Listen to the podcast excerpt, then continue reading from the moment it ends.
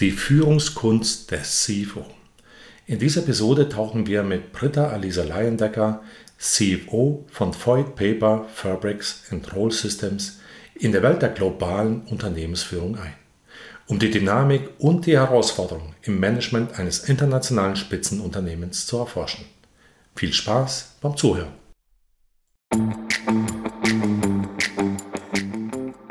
Willkommen bei Mendel Talks Finance, dem Podcast für die Finanzwelt, präsentiert von Viktor Mendel, der strategischen Managementberatung für Excellence in Finance.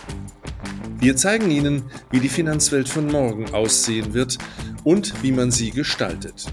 Strategie und Vision, Prozesse und Digitalisierung, Personalentwicklung und agile Arbeitsmodelle, Organisation und Change Management. Mendel Talks Finance. Liebe Britta, ich freue mich sehr, dich heute in unserer Podcast-Folge begrüßen zu dürfen. Herzlich willkommen. Danke, Viktor. Danke für die Einladung und schön, dass ich dabei sein kann bei diesem Podcast. Oh ja, ich freue mich sehr. Du arbeitest ja in Heidenheim, meine Heimatstadt. Da kommen ja richtig Heimatgefühle bei mir hoch. Ähm, bevor wir aber mit der ersten Frage anfangen, kannst du dich bitte kurz vorstellen und vielleicht kannst du uns auch ein Thema sagen, für das du richtig Feuer und Flamme bist. Sehr gerne. Also mein Name ist Britta Lisa Leindecker und ich bin als CFO bei einer Subdivision von Voigt tätig. Voigt ist ein weltweit agierender Technologiekonzern mit Sitz in Heidenheim, wie du schon gesagt hast, mhm. mit einem breiten Portfolio aus Anlagen, Produkten, Serviceleistungen und digitalen Lösungen. Also eigentlich ein klassischer Maschinenbauer, 150 Jahre alt, der sich aber stark über den Anlagenbau hinaus weiterentwickelt hat. Ich verantworte heute als CFO alles rund um Finanzen und IT für die Void Paper Fabric und Roll Systems. Das ist eine Division von Void Paper und wir beliefern die Papierindustrie mit Verbrauchsgütern und Services, also ein Aftermarket-Business-Segment rund um die Papiermaschine. Von Haus aus bin ich Diplombetriebswirtin und direkt nach dem Studium in Mannheim vor 15 Jahren zu Void gekommen. Und ich hatte dort das Privileg, in den letzten 15 Jahren in verschiedenen Divisionen und auch in den unterschiedlichsten Rollen im Finanzbereich zu arbeiten. Also vom Financial Analyst über den Werkscontroller, über Divisionscontrolling bis hin zu kaufmännischen Leitungsfunktionen. Und ein Großteil der Rollen war auch immer global ausgerichtet und das Thema Change oder Transformation war meist ein wichtiger Bestandteil. Genau, und seit 2019 bin ich dann jetzt in meiner Position als CFO tätig und begleite in dieser Rolle neben dem operativen Business auch verschiedene interne Aufsichtsratsmandate in Österreich, Indonesien und Malaysia. Und Feuer und Flamme, also wofür schlägt mein Herz? Eigentlich für alles rund um Prozesse und Digitalisierung, Transformation, aber auch Mitarbeiterentwicklung und Chancengleichheit. Das ist, glaube ich, so eine, so, ein, so eine Leidenschaft der unserer, uns Finanzler. Ne? Ich bin ja auch ein Finanzler. So immer schauen, wo kann man das letzte Rädchen noch optimieren? Wo kann man es noch verschlanken? Wo kann man es noch verbessern? Also, Absolut. das ist so Finanzler-Krankheit vielleicht, nein, in Anführungszeichen. Genau, ja, würde ich auch so sehen. Also du hast ja sehr, sehr viele ähm, Erfahrungen auch im Ausland sammeln dürfen, so wie ich das mhm. raushöre, auch in unterschiedlichen Bereichen. Ähm, was sind dann so die besonderen Herausforderungen als CFO in seinem so ein riesengroßen Unternehmen, international aufgestellt. Ähm, vielleicht kannst du da Bezug auf das Management und Führung nehmen. Gerne, ja. Also in Summe ist natürlich ein internationales Unternehmen äh, relativ komplex. Wenn wir jetzt mal von der Marktseite starten, also spezifisch für unsere Märkte, die Papierproduktion ist eher ein regionaler Markt, kein globaler Markt. Also demnach kann es auch sein, dass die Herausforderungen von Region zu Region sehr unterschiedlich sind. Also während in Nordamerika die Papierproduktion boomt, kann es sein, dass in China die Papiermaschinen stehen. Mhm. Und klar, es gibt eine Korrelation zur Wirtschaftstätigkeit und zum Wirtschaftswachstum, also viel Endverbraucherkonsum ist gleich viel Papier. Aber auch die Wirtschaftstätigkeit hat da einen extremen Einfluss drauf. Also interessanter Fakt, ähm, die Produktion von einem Pkw benötigt ungefähr 650 Kilogramm Papier. Also mhm. demnach sind die Herausforderungen auf der Absatzseite regional sehr, sehr unterschiedlich. Und als global verantwortlicher CFO muss man da ein Grundverständnis für entwickeln und auch dieser Ambivalenz Rechnung tragen. Heißt auch, Gießkannenprinzip aller One Size Fits All ist nicht möglich oder auch nicht zielführend, sondern die Maßnahmen und Initiativen müssen immer fokussiert ausgerichtet werden. Ein bisschen komplexer wird's noch, wenn man dann das Produktportfolio anschaut, was auch relativ divers bei uns ist. Wir haben zum einen das lokale Servicegeschäft. Das nimmt natürlich jeden regionalen Zyklus mit, haben aber auch ein Produktgeschäft, also kundenspezifische Produkte, die aber lagerfähig sind. Und die stellen wir in der Regel nicht dort her, wo wir sie verkaufen, sondern haben eine globale Wertschöpfungskette und auch eine sehr tiefe Wertschöpfung in-house. Und das bedeutet, ähm, dass man nicht nur regional steuern kann, sondern wirklich auch standortspezifisch steuern muss. Ähm, wir machen das mit relativ vielen Standorten, also circa 40 Standorte in 17 Ländern. Da kommt die nächste Herausforderung, Compliance, internes Kontrollsystem, Risikomanagement muss auch an lokale Gegebenheiten angepasst werden.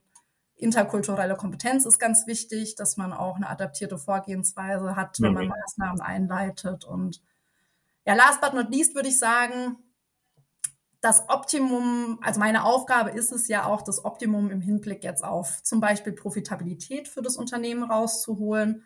Und das ist nicht unbedingt immer das Optimum von allen Einzelteilen. Also es ist nicht ausreichend, jeden Standort in Bezug auf Profitabilität zu maximieren, mhm. sondern das eben über die ganze Wertschöpfungskette zu machen. Und dazu benötigt man Spielregeln und auch eine entsprechende Governance für diese Spielregeln. Und die müssen auch hier und da adaptiert werden, um uns wieder auf das Optimum auch auszurichten. Gutes Stichwort, ne? Also Optimierung der, der Produktionskapazitäten. Ja. Ähm, wie, wie macht man das in so einem riesengroßen Konzern? Wie gehst du sowas an?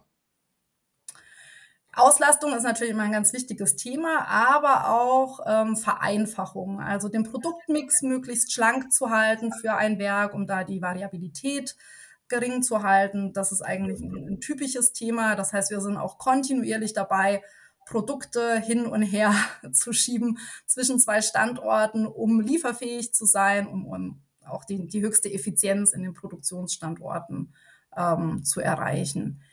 Im Allgemeinen sind für so die Steuerung bei uns eigentlich drei Kriterien sehr wichtig. Das erste ist Transparenz. Das zweite ist Klarheit und das dritte ist dann aber auch die Accountability oder Ownership von den einzelnen Standorten. Mhm. Also Transparenz im Hinblick auf Ziele, aber auch den Status quo. Also wir messen alle Einheiten und Regionen und damit auch die Produktionsstandorte als Profit Center. Und wir messen die mittels diverser KPIs. Ähm, als technisch ausgerichtetes Unternehmen sind wir natürlich sehr faktenorientiert und haben quasi so ein richtiges KPI-Netzwerk entwickelt, wo neben so typischen Kennzahlen wie Auftragseingang, Return on Sales oder Cash auch ganz spezifische Kennzahlen abgebildet sind. Also für Produktionsstandorte hauptsächlich auch Produktivität. Auch nicht alle aus Finanzkennzahlen bestehen, sondern wir mhm. schauen uns den Output pro Mitarbeiter an, um Preisschwankungen und Kostensteigerungen und sowas zu nivellieren. Ähm, auf der Vertriebsseite hingegen ist der Produktmix sehr wichtig, die Preisqualität, also sehr ähm, fokussierte KPIs eigentlich auch für die einzelnen ähm, Bereiche. Was interessant ist, wir haben bewusst kein Margenziel für den Vertrieb gesetzt, äh, okay. schauen uns aber monatlich Verlustaufträge an, weil durch diese globale Supply Chain würde ein Margenziel unter Umständen nicht dazu führen, dass wir das machen, was für die Firma eigentlich das Beste ist. Mhm.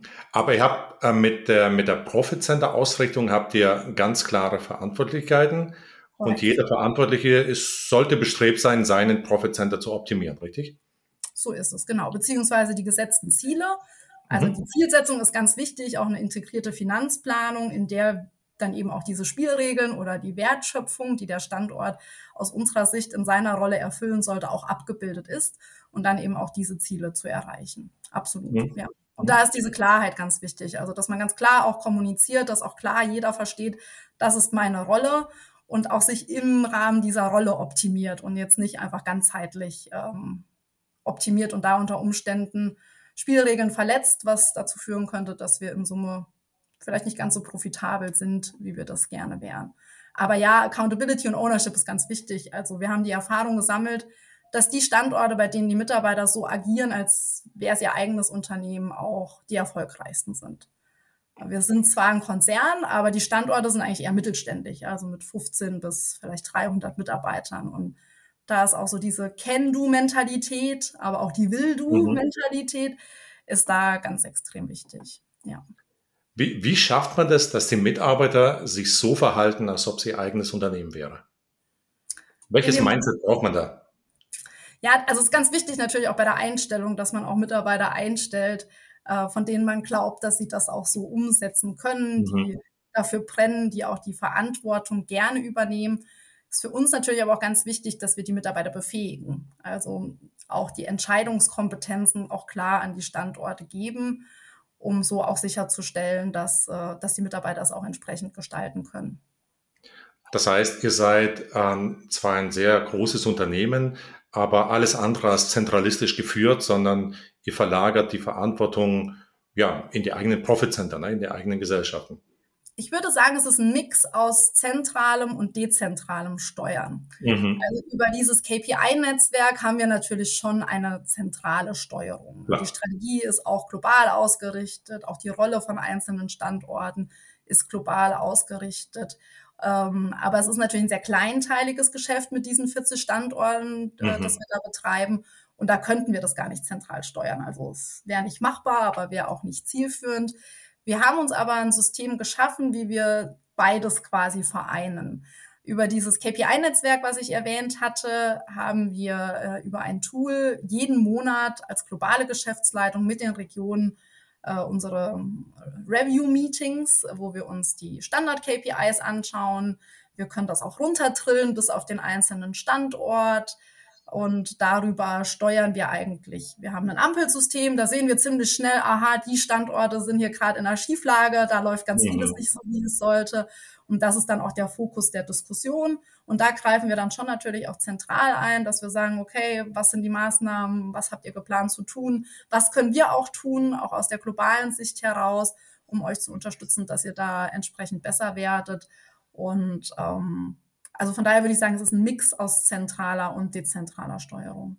Klar, ein, eine komplett dezentrale Steuerung ist, ist sicherlich nicht angebracht in so einem großen Unternehmen. Ähm, Jetzt äh, unterscheidet ihr in der, in der Führung oder auch ähm, in, in einem Regeln KPI-Netzwerk ähm, zwischen Business as usual und zwischen einer Krise? Im KPI-Netzwerk per se eigentlich nicht. Also auch im Krisenfall schauen wir uns die Standard-KPIs mhm. noch an. Aber wenn wir jetzt zum Beispiel auf das, aber was sich ändert in der Krise, und wenn wir jetzt auf die Covid-Krise gehen, ich glaube, das ist immer noch der Benchmark der Krisen, weil es global alle betroffen hat und weil es auch stark mit der externen Regulierung einherging. In der Zeit sind viele Organisationen eigentlich ins Micromanagement abgedriftet. Das haben wir nicht gemacht. Wir haben eher mehr Entscheidungsfreiheit und Verantwortung an die Standorte gegeben. Mhm. Standorte konnten ohne große Budgetrestriktion und unbürokratisch eigentlich alles anschaffen, was benötigt wurde, von Temperaturscannern am Eingang über Umbauten in der Produktion, um die Abstände zu wahren, aber auch technische Lösungen oder Kommunikationsmittel für eine kontaktlose Schichtübergabe. Mhm. Und das war in dem Fall auch wichtig und ich glaube, das ist auch in der Krise so. Ähm, meiner Meinung nach sollten Entscheidungen in solchen komplexen und auch undurchsichtigen Situationen auch dort getroffen werden, wo das Pro und Contra am besten abgewogen werden kann und auch der beste Informationsstand vorherrscht. Also in dem, ähm, in der Situation haben wir uns eigentlich eher auf die Rolle des Sparing-Partners zurückgezogen, haben Steine aus dem Weg geräumt, Prozesse und Strukturen geschaffen, Best Practices geteilt und Kontakte hergestellt, um die lokalen Einheiten auch zu befähigen. Natürlich haben wir aber auch die Großwetterlage im Blick gehalten, also Markt, mhm. Auftragseingänge, Wettbewerb und als CFO muss man natürlich auch in einer solchen Situation auf Cash und Profit achten. Und wir haben da ein zusätzliches System entwickelt, wo wir gewisse Trigger bestimmt haben, um dann auch sehr fokussiert an einzelnen Standorten aktiv zu werden, wenn das notwendig wäre. Also man mehr Entscheidungsfreiheit in die Standorte, aber mhm. mit zusätzlichen KPIs äh, dieser Situation dann auch Rechnung getragen, um gegebenenfalls eingreifen zu können oder mehr Unterstützung anbieten zu können. Also das heißt, wenn ich das richtig verstehe, die drei Kriterien, die du vorher gesagt hast, also Transparenz, Klarheit und Accountability, habt ihr noch stärker ausgeprägt in einem Krisenfall. Das heißt, ihr habt noch mehr Verantwortung gegeben, aber natürlich auch deutlich stärker für zum Beispiel Transparenz gesorgt, indem ihr zum Beispiel Best Practices geteilt habt und so. Ne? Korrekt, genau. Und mhm. auch wesentlich mehr auf Auftragslage geachtet. Supply Chain war natürlich ein Riesenthema, also eher zusätzliche Transparenz auch geschaffen, um sich auch, dass die Standorte sich aushelfen konnten, was Rohmaterialengpässe und sowas anbelangt hat. Ja. Mhm. Ähm, gerade in Krisenzeiten, aber ich sage mal auch in normalen Zeiten, ist das Thema Führung, glaube ich, eins der, der wesentlichen Kriterien für ein erfolgreiches Unternehmen. Ne? Ähm, was würdest du sagen, ist ja das, das Wichtigste, wenn man Mitarbeiter vielleicht auch im internationalen Kontext führen will?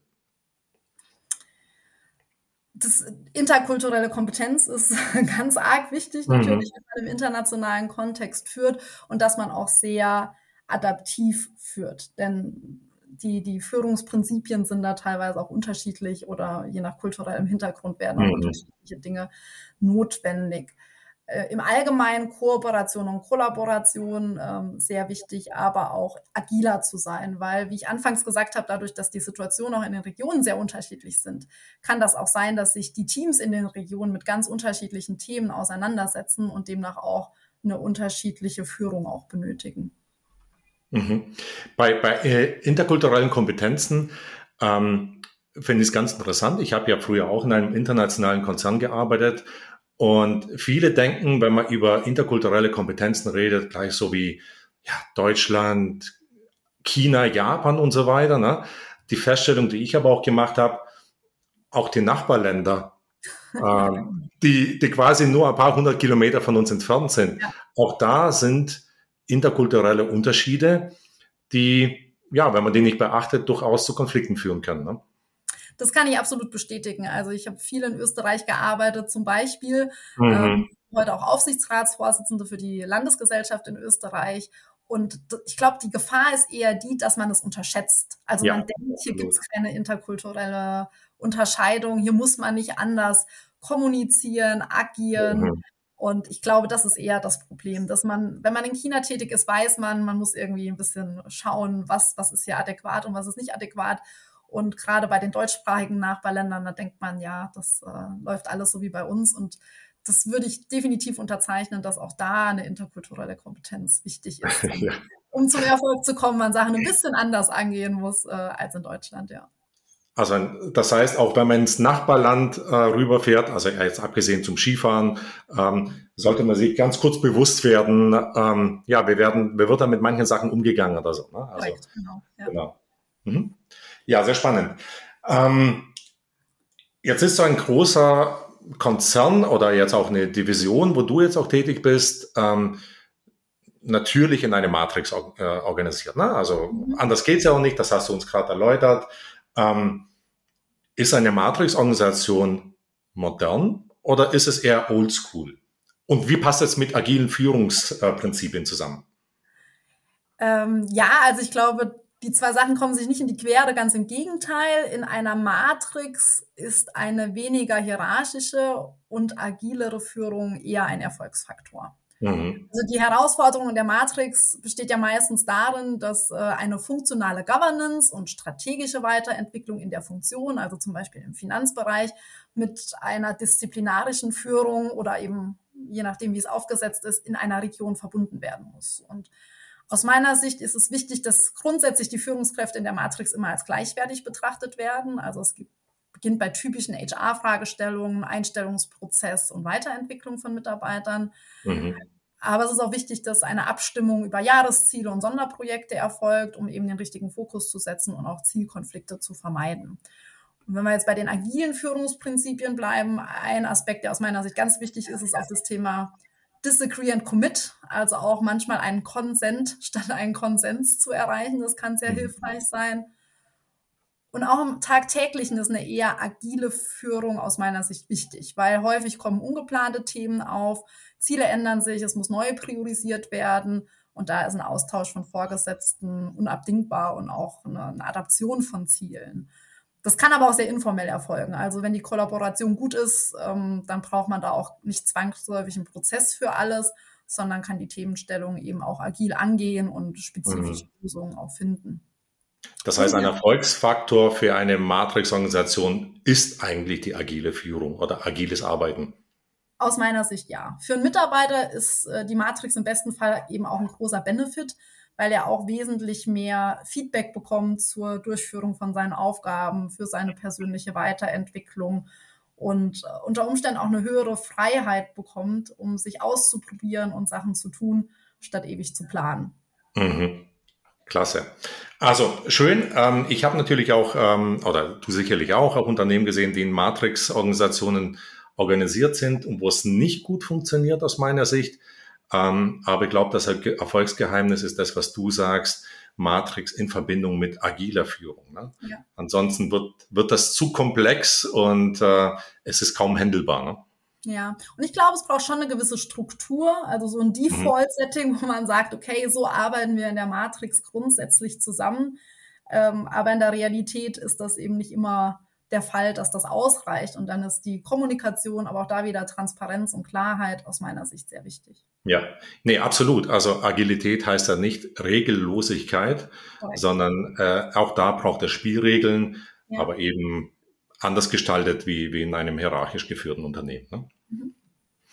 Jetzt haben wir vorher schon über Corona gesprochen. Corona hat sicherlich sehr, sehr vieles verändert. Ähm, das hat sicherlich bei vielen Unternehmen auch das Thema Digitalisierung nochmal äh, stärker vorangetrieben. Und zwingend damit ist auch das Thema hybrides Arbeiten oder hybride Arbeitsmodelle verbunden. Wie hat sich das bei euch verändert und würdest du sagen, zu positiven oder gibt es auch Nachteile? Wie hat sich das bei uns verändert? Ja, also ich glaube, es ist sehr unterschiedlich. Wir sind ja ein größerer Konzern und in unterschiedlichen Funktionen, aber auch Divisionen wird das auch ein Stück weit unterschiedlich gehandhabt. Der Bereich, in dem ich tätig bin, ist schon durch die vielen Standorte und die starke Internationalität eigentlich immer schon stark in Teams-Meetings unterwegs gewesen, mhm. um Sachen abzustimmen. Und ich glaube, dadurch hat, durch Corona wurde das hybride Arbeiten äh, oder das Remote-Arbeiten eher noch gesellschaftsfähiger oder wir wurden noch flexibler, was das anbelangt. Ich persönlich denke schon, dass hybride Arbeitsmodelle einen hohen Mehrwert schaffen und eigentlich das Beste aus beiden Welten kombinieren können. Also Arbeit im Büro und Remote-Arbeit. Und ähm, aus meiner Sicht, warum ist das sinnvoll? Zum einen, weil wir natürlich den Talentpool damit auch geografisch erweitern können. Ähm, wir können somit auch Mitarbeiter, die vielleicht ein, zwei Autostunden entfernt wohnen oder an einem ganz anderen Standort tätig sind, die Möglichkeit geben, Stellen äh, in einem anderen Standort oder wie bei uns jetzt in der Zentrale eben auch anzunehmen. Mhm. Und das ist, glaube ich, gerade im Hinblick auf Fachkräftemangel ähm, ein ganz, ganz wichtiger Aspekt, den hybrides Arbeiten auch lösen kann. Der zweite Aspekt aus meiner Sicht ist das Thema Chancengleichheit. Habe ich ja schon gesagt, das ist ein Thema, was mir sehr am Herzen liegt. Mhm. Und da können dann natürlich auch Personen, die ein Handicap haben oder besondere Bedürfnisse, können durch hybrides Arbeiten stärker am Berufsleben teilhaben und sich dennoch um ihre Bedürfnisse kümmern. Oder Mitarbeiter, die neben ihrem Beruf auch einer Care-Arbeit nachgehen, ob das Kinder sind oder pflegebedürftige Angehörige. Also ich bin selbst Mutter eines zweijährigen Sohnes und mein Mann und ich arbeiten beide Vollzeit. Und mhm. die Möglichkeit, auch mal remote arbeiten zu können, ist für uns essentiell, um auch den Tagesablauf üblicherweise zu gestalten und die Voraussetzung dafür, dass unser Modell funktioniert. Also ich selbst habe Wochen, an denen bin ich fünf Tage im Büro und ich habe aber auch Wochen, an denen bin ich nur an einem Tag im Büro. Mhm. Und ich glaube, das ist ein ganz wichtiger Aspekt. Natürlich geht hybrides Arbeiten auch nur mit Vertrauen. Also, dass die Mitarbeiter auch egal, wo sie arbeiten, ihrer Arbeit verantwortlich nachgehen. Das sollte aber eigentlich immer gegeben sein. Sonst hat man unter Umständen auch die falschen Leute an Bord oder die Ziele sind nicht klar oder sinnhaft kommuniziert oder die Mitarbeiter sind zu wenig befähigt, ja. Äh, selbst Entscheidungen zu fällen, ja. Aber ich glaube, wenn man dies als gegeben ansieht, dann hat das Angebot von hybrider Arbeit eigentlich fast nur Vorteile was ich finde, was spannend ist, es sollte eigentlich eben einen Mehrwert geben, auch dann in ein Büro zu kommen. Also wenn ich jetzt ins Büro mhm. gehe und hier morgens um acht in meinem Büro mache die Tür zu und bin bis mittags um 17 Uhr in irgendwelchen Teams-Meetings äh, mit dem Rest der Welt, dann hat es keinen Mehrwert für andere, wenn ich im Büro bin, aber für mich mhm. eigentlich auch nicht. Und von daher glaube ich, man sollte dann eher die Zeit, die die Mitarbeiter im Büro sind, dann auch sinnvoll nutzen. Also für Workshops, für Networking um vielleicht auch kritischere Themen in Persona zu besprechen. Ähm, aber es ist bestimmt nicht, ähm, nicht tagtäglich notwendig, ähm, in den meisten Funktionen zumindest. dass, äh, dass man jeden Tag im Büro ist. Und dieser, dieser Mehrwert ist sicherlich nicht nur ein Obstkorb irgendwo in der Gemeinschaftsküche, sondern äh, ja ein Mehrwert im Prinzip für die Mitarbeiter und für die, für die Arbeit, also für die Arbeit an sich, fürs Unternehmen dann natürlich auch. Korrekt, genau.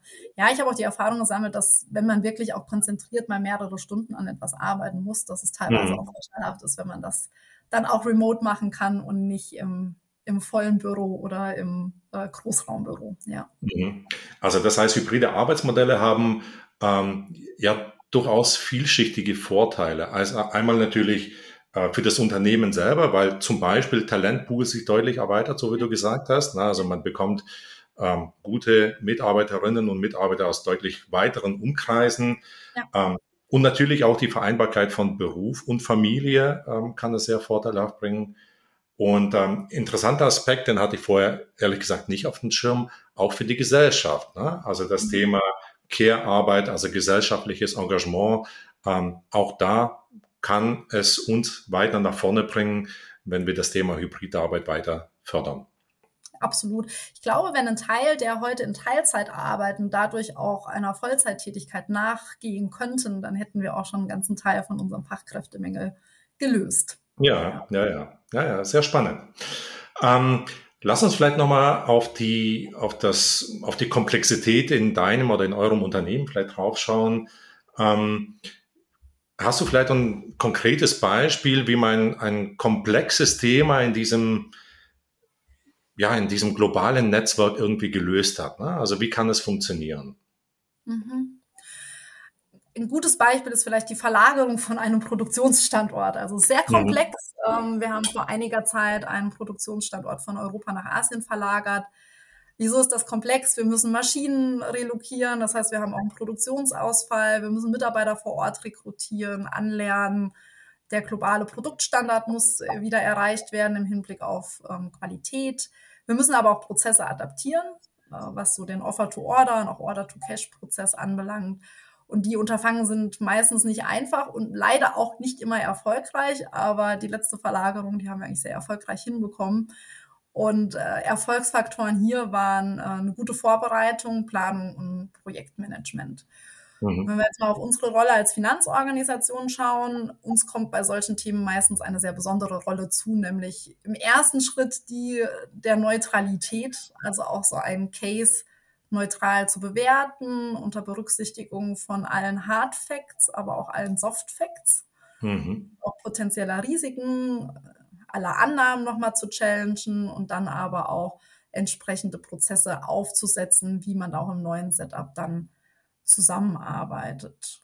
Und um mhm. sicherzustellen, dass die geplanten Effekte auch ankommen, müssen wir natürlich das auch frühzeitig in der integrierten Finanzplanung berücksichtigen. Und das ist aus meiner Sicht dann auch immer so die Basis für die ganz klare Kommunikation und dass auch alle Stakeholder, die an so einem Projekt beteiligt sind, die entsprechende Transparenz haben über den Status quo, über die geplanten Änderungen, aber auch über den Weg dorthin. Mhm. Also eigentlich wieder so ein Stück weit zurückgehend auf ähm, Transparenz, Klarheit, aber dann auch Accountability und Ownership von allen beteiligten Personen. Jeder muss verstehen, was ist seine Rolle und was muss er auch tun, damit so ein Unterfangen auch erfolgreich gelöst werden kann. Mhm. Aber gerade das Thema, was du ähm, angesprochen hast, eine, so eine Standortverlagerung, das ist für einen Finanzmitarbeiter äh, schon sehr anspruchsvoll. Also der muss das Business an sich verstehen, sonst kann er auch nicht an, auf die Prozesse schauen. Aber der muss auch verstehen, wie dieses Geschäft sich in den Financials abbildet, damit es nachher dann auch ja, zum Beispiel überwacht werden kann, ob die Ziele dann auch erreicht werden. Also schon sehr, sehr hohe Komplexität. Ne? Ja, und auch da Kommunikation ganz, ganz wichtig. Also mhm. auch mit wirklich allen Stakeholdern, mit der Produktion, mit der Produktionsplanung, mit dem Produktmanagement, mit dem entsprechenden Vertrieb, aber auch mit der Logistik im Austausch zu sein. Also ich sehe die Finanzorganisation da eher so ein bisschen als die Schaltzentrale, die schaut, dass irgendwo alle Fäden auch zusammenlaufen. So ist es zumindest bei uns tatsächlich auch angelegt. Mhm. Also wir sind eine sehr operative Finanzorganisation. Also nicht nur die Number Cruncher, die da irgendwelche Excel-Listen und PowerPoints zusammenbasteln, sondern wirklich der Co-Pilot äh, des Businesses und damit auch ist es auch essentiell wichtig, dass die Finanzorganisation auch versteht, ähm, was produzieren wir, wie ist der Prozess grundsätzlich, mhm. welche Herausforderungen gehen auch mit solchen Projekten einher. Und eigentlich ist es auch ganz schön, weil dadurch die Mitarbeiter natürlich auch wesentlich mehr Know-how erwerben, gegebenenfalls auch mal in einer anderen Funktion irgendwann äh, arbeiten können. Also auch das haben wir tatsächlich immer mal wieder, dass es Kollegen gibt, die aus dem Finanzbereich in die Supply Chain oder in die mhm. Operational Excellence ähm, Abteilung wechseln. Und also eine große Herausforderung, aber auch eine große Chance, um Mitarbeiter da auch wirklich wesentlich breiter aufzustellen. Ja. Mhm. Und eine der Schlüsselkompetenzen, ähm, wenn ich das richtig heraushöre, ist das Thema Netzwerken und Kommunikation. Ne? Ja. ja. Hm. Super. Sehr, sehr spannend. Britta, vielen, vielen herzlichen Dank. Das war sehr spannend. Du hast uns tiefe Einblicke gewährt in deine Arbeit, ähm, wie der CFO-Bereich in seinem großen internationalen, stark vernetzten Unternehmen ja einen Mehrwert stiften kann. Ich denke, du hast äh, sehr vielen Zuhörern großen Mehrwert, große, viele Impulse geliefert.